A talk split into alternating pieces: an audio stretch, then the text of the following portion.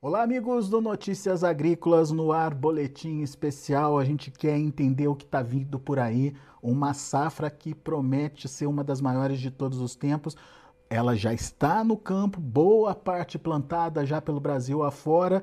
Ah, no entanto, o jogo não está jogado. A gente tem que entender quais são os desafios, os obstáculos que possam surgir aí pela frente e principalmente estar pronto ah, para poder combater, controlar qualquer desafio que venha a surgir. É por isso que a gente convidou dois especialistas. Está aqui comigo o Ricardo Gerbelli, consultor de marketing de cultivos uh, lá da BASF, e o Alexandre Santaella, gerente de desenvolvimento de mercado também da BASF, justamente para a gente entender esse contexto, o que está acontecendo com a safra, as perspectivas que nesse início de plantio são muito boas, mas os cuidados também são importantes. Senhores, sejam bem-vindos. Muito obrigado por estarem aqui com a gente e nos ajudar a entender um pouquinho mais de toda essa dinâmica né, de proteção é, das plantas, principalmente nesse cenário que a gente tem esse ano. Gerbelli, eu começo contigo perguntando o seguinte: a gente tem essa expectativa, né, essa perspectiva aí de safra recorde, mas ao mesmo tempo temos aí o Laninha, né, como um, um grande obstáculo, um grande problema Caso venha acontecer, a gente torce para que não, mas enfim, precisa estar tá no nosso radar. Queria entender um pouquinho as perspectivas para o clima nas regiões, né? E como é que vocês aí na base estão vendo essa questão da produtividade para essa safra 22-23. Seja bem-vindo, meu caro. Primeiramente, eu gostaria de agradecer a oportunidade aqui de contribuir com o nosso conhecimento e falando de soja e ajudar o produtor aí a tomar as melhores decisões, né? A gente está a 50 dias aproximadamente do fim do, do vazio sanitário em algumas regiões e a gente já começa a ter uma visibilidade maior do impacto do clima e na janela do plantio, né? E quais as, as perspectivas mais concretas para o clima. É, a gente deve ter uma área de soja plantada no Brasil de quase 43 milhões de hectares. Isso é um crescimento de quase 4% em relação à última safra, que já era um, uma área muito boa de soja, né? E a produção deve passar dos 150 mil milhões de toneladas. Isso é um incremento muito grande em relação à safra passada, principalmente pelas boas perspectivas na região sul do país, que sofreu muito no ano passado com a laninha. Né?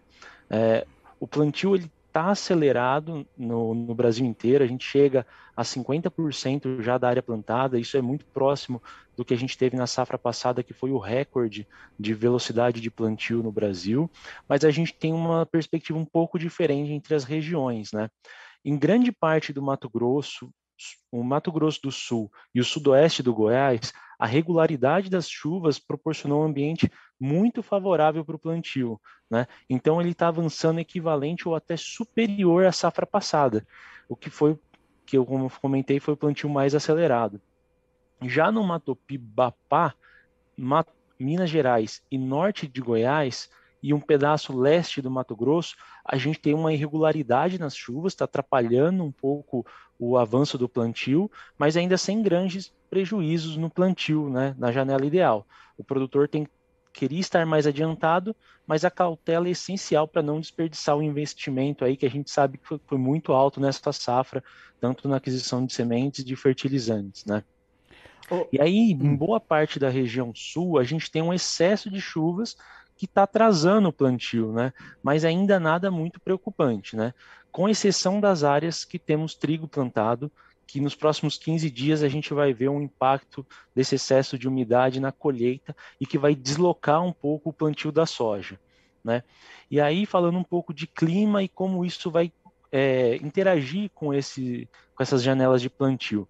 A gente está indo para um terceiro ano consecutivo de laninha é, e, as, e, as, com, e as previsões vêm se confirmando, né? A gente tinha uma até pouco tempo atrás vai ter, não vai ter, vai ser forte, vai ser fraco. Agora a gente a, a, os modelos são muito claros que teremos um impacto grande de laninha até o final do ano, né? Até dezembro, e ele começa a perder força na, com a entrada do ano que vem. Mas, diferentemente do ano passado, alguns modelos meteorológicos indicam uma temperatura um pouco maior do Oceano Atlântico do que no ano passado. E o que, que isso significa? Ele deve amenizar o impacto do Laninha no sul do país. quando comparado à safra passada. Então, nós devemos ter um, um, um, efeito de laninha no Brasil, mas um pouco mais suave do que no ano passado. É, isso, isso é importante, né, Gerbelli? Porque uh, não é, é a falta de chuva, é a falta de chuva na hora errada, na hora que não pode, né? Esse que é o, que é o problema. E tendo essa possibilidade da irregularidade acontecer sem afetar a produtividade e o desenvolvimento da planta, isso é fundamental, né? Sim. Ah, até botar um alerta mais para o sul do Rio Grande do Sul, onde o laninha, apesar de estar tá mais amenizado, ele deve impactar bastante a hora lá do enchimento de grãos, tá, da soja. Então, é importante o agricultor escalonar um pouco a, o plantio e usar diferentes é, variedades, né, de, de ciclos para não botar todos os ovos numa cesta só, né? É, isso é fundamental o planejamento aí uh, da, do plantio. Agora, quando a gente é, fala desse clima favorável é, para as plantas, é um clima que também muitas vezes é favorável para as doenças, né? Ah, de que forma essa perspectiva aí é, pode influenciar o, o, agricultor durante a safra? Como é que ele faz para se proteger? Como é que ele faz ah, para garantir o potencial produtivo daquela plantinha, daquela sementinha que foi plantada, Gerbelli? Sim, é, o, o, produtor sempre tem que tentar garantir o teto produtivo da variedade que ele escolheu, né? Ele tem, fez um investimento ali. A gente vê, a gente vê dois grandes cenários no Brasil, né? Onde o plantio da soja está sendo mais cedo e com variedades mais curtas, né, de ciclo mais curto, a gente vê uma pressão maiores de manchas foliares em destaque para mancha-alvo e cercóspora, que vem ganhando muita relevância, principalmente no cerrado brasileiro. Tá? Aonde a gente está vendo que o plantio está atrasando, e se ele atrasar mais, né, ou no sul, onde os, os, produtores vão adotar talvez variedades de ciclos mais longos e um escalonamento de, de, de safras, em algumas regiões do Mato Piba, onde temos, um, por efeito do laninho, maior incidência de chuvas, esse tem que tomar um pouco mais de cuidado em, em relação à ferrugem asiática, tá? Que apesar dos últimos anos a incidência tá sendo, tem sido menor, nessas, nessas regiões essa, essa dinâmica de clima e plantio tende a ser favorável a, ao surgimento da doença e que ela, ela pode ocasionar em perdas de até 90% da produtividade. E até como a gente fala aqui, né? Com ferrugem é melhor não arriscar. Ferrugem, mancha-alvo e cercósporas. Cercóspora. São, é. são três problemas aí que tem que ficar é, sob atenção do produtor aí para é, fazer esse controle, enfim, conseguir resultados. Agora, oh, Santaella, você está aí no Mato Grosso, né? É, quais são as principais medidas que o produtor precisa tomar aí é, durante a safra principalmente para combater a tal da mancha-alvo, hein? Mancha-alvo que virou problema aí no Mato Grosso, né? Exatamente, Alexander. Em primeiro lugar, aí queria agradecer a oportunidade aí da, da equipe de Notícias Agrícolas a gente poder ter esse momento de discussão num momento tão importante para o agricultor que é essa safra 22-23. E quando a gente olha para a mancha-alvo, realmente a mancha-alvo ganhou um destaque muito grande. Né? Alguns anos atrás, a gente considerava essa doença como uma doença secundária. E de secundária, hoje, ela não tem nada, viu? Ela é uma doença primária e que representa altíssimos riscos para o agricultor. Quando a gente olha aqui no contexto do Mato Grosso, a gente tem observado aí que a mancha-alvo é capaz de causar prejuízos entre 17 e 20 sacos por hectare, quando a gente não faz o devido manejo dessa doença. E quando a gente fala aí de 20 sacos por hectare, a gente está falando de uma renda para o agricultor de até 3 mil reais nos atuais preços de soja. Ou seja, é uma doença que pode causar um prejuízo muito grande para esse nosso agricultor. E quando a gente pensa em manejo, a gente pode aí estar tá trabalhando uma série de medidas que vão estar amenizando os prejuízos que essa doença tão importante pode estar causando na lavoura, né? A primeira coisa que a gente tem que pensar aí é realmente num bom manejo de fungicidas, né? adotando moléculas que tenham a eficiência adequada para esse alvo, né? fazendo a rotação dos ativos sempre que possível, para você não incentivar e acabar promovendo uma resistência dessa, dessa doença aos fungicidas, associar esses fungicidas com, a, com produtos multissítio, isso vai acabar ajudando, aumentando a efetividade do, dos fungicidas e reduzindo a pressão de doença. e também adotando aí medidas que você pode fazer, como por exemplo rotação de culturas, né, que vai estar tá amenizando a pressão dela. E a gente sabe, por exemplo, quando a gente tem uma cultura de crotalária ou algodão antecessora à cultura da soja, a pressão de mancha-alvo é muito superior. Então, saber qual cultivo você vai colocar antes de plantar a soja é uma ferramenta de manejo super importante que ele pode estar adotando, né? Outros pontos fundamentais é o caso também do respeito do vazio sanitário. Você reduz a pressão de inóculo na área e, consequentemente, consegue manejar melhor essa doença ao longo do ciclo da soja. Uh, diante dessas sugestões uh, que você trouxe aí, rotação uh, de princípio ativo, uso do multissítio, rotação de culturas e o, o, prestar atenção aí no, no vazio sanitário, é, o, que, que, o que, que o produtor já adota, o que, que ele ainda precisa fazer, Santella?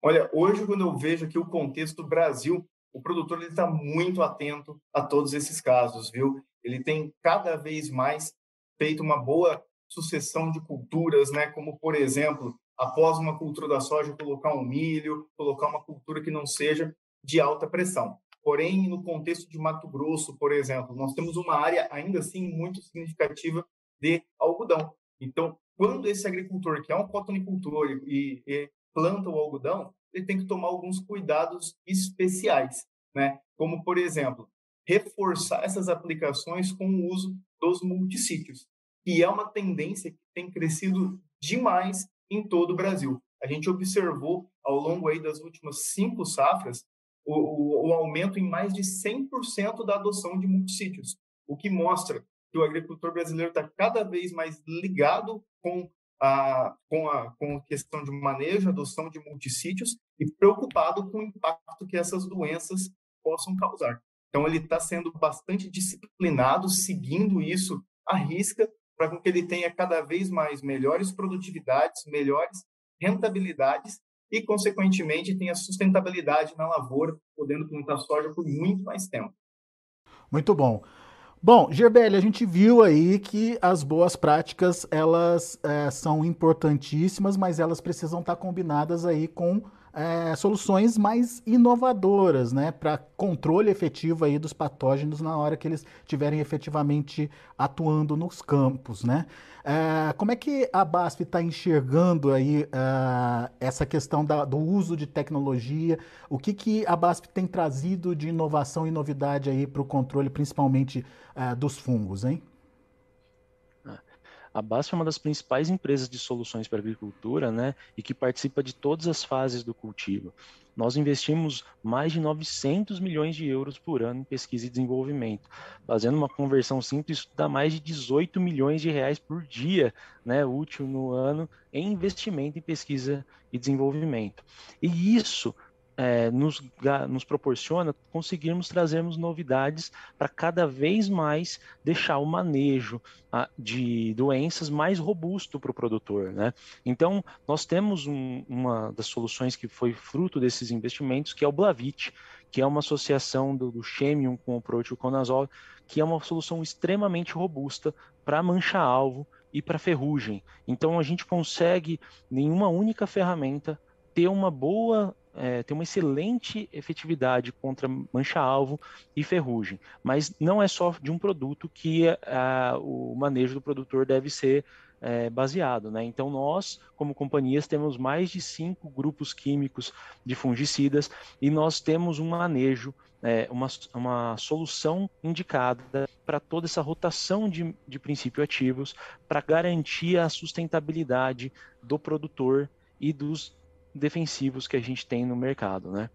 Ah, isso a gente tem propriedade para falar. Há, há 11 anos nós somos presentes entre os manejos campeões dos, da, do SESB, né? E a gente tem uma grande legitimidade e inovação na área de fungicidas. Nós participamos de todas as inovações da história da, do, do segmento e estamos aqui novamente com o Blavit para mudar a história do controle de mancha-alvo e ferrugem. Uh, daqui a pouco a gente vai falar um pouquinho mais é, do, do Blavit em si, né? Como é que ele funciona, o diferencial que ele tem, mas enfim. Uh, Santaella, pensando é, nesses desafios que a gente já comentou, né? Mancha-alvo, ferrugem asiática e a própria cercóspora, que foi uh, problema aí na última safra, né? É, manejo preventivo hoje é importante? Uh, o que, que o produtor precisa entender? Qual é o programa de manejo ideal e como a BASF traz essa proposta de manejo aí para o produtor? Alexander, tem aquela velha frase, né? Prevenir é melhor do que remediar. Isso para a agricultura é um fato também. É muito mais fácil você lidar com as doenças que atacam a soja de forma preventiva, quando elas ainda estão se instalando na lavoura. Isso você consegue aí pegar o fungo numa fase inicial em que ele é muito mais sensível e facilmente controlado pelos fungicidas. Uma vez que esse organismo acaba se desenvolvendo e ganhando mais massa, seu controle fica muito mais difícil. Então, o manejo preventivo é fundamental e é o que nos trouxe até aqui. O agricultor tem uma grande experiência, por exemplo, com a ferrugem a ferrugem acabou perdendo um pouco de destaque aqui no cerrado em relação aos danos que ela causa, porém, é uma doença extremamente importante. E no passado, o que nós observamos? Quando nós começamos a adotar o um manejo preventivo para essa doença, nós passamos a ter sucesso de controle e, consequentemente, ter, é, é, ter uma boa eficiência nos resultados que nós buscávamos com as ferramentas que tínhamos, que eram aqueles fungicidas do momento. Isso vale pra, também para mancha-alvo e para cercóspora. Fazendo esse manejo preventivo, adotando as moléculas corretas, né, você consegue estar tá segurando o desenvolvimento do fungo e reduzindo, então, o seu dano na lavoura e reduzindo esses impactos aí de produtividade.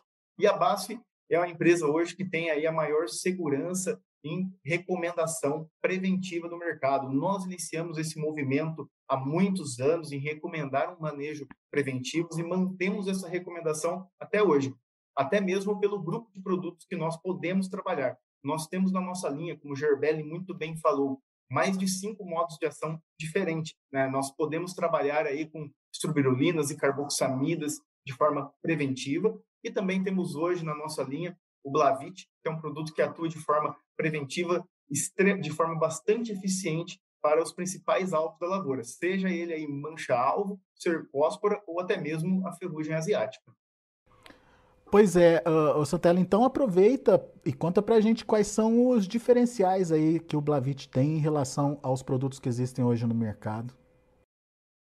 Olha, o Blavit hoje é um produto que se destaca muito no mercado por esses inúmeros diferenciais que ele pode apresentar para o agricultor. Acho que o principal diferencial do Blavit, que a gente pode começar citando, é a questão de conveniência. Ele é um produto muito simples de ser utilizado pelo agricultor. É um produto de baixa dose e que, na sua composição, já tem dois modos de ação diferentes, que vão atuar de forma preventiva e curativa contra as principais doenças da cultura da soja.